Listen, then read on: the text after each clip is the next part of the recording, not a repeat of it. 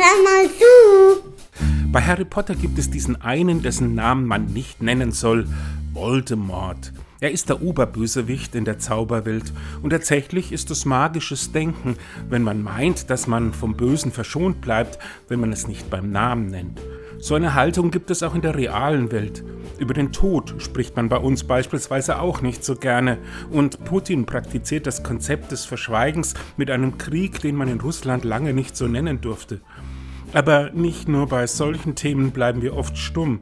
Umfragen zeigen immer wieder auf, worüber man heute ungerne spricht. Sex, psychische Probleme und Geld führen die Liste an. Wenn es aber stimmt, dass Kommunikation hilft, einander besser zu verstehen und die Dinge, die gerade schief laufen, zu bearbeiten, dann sollten wir unbedingt mutiger beim Benennen der Wahrheit werden. Harry Potter hat Voldemort nicht nur ausgesprochen, sondern am Ende auch besiegt. Und tschüss!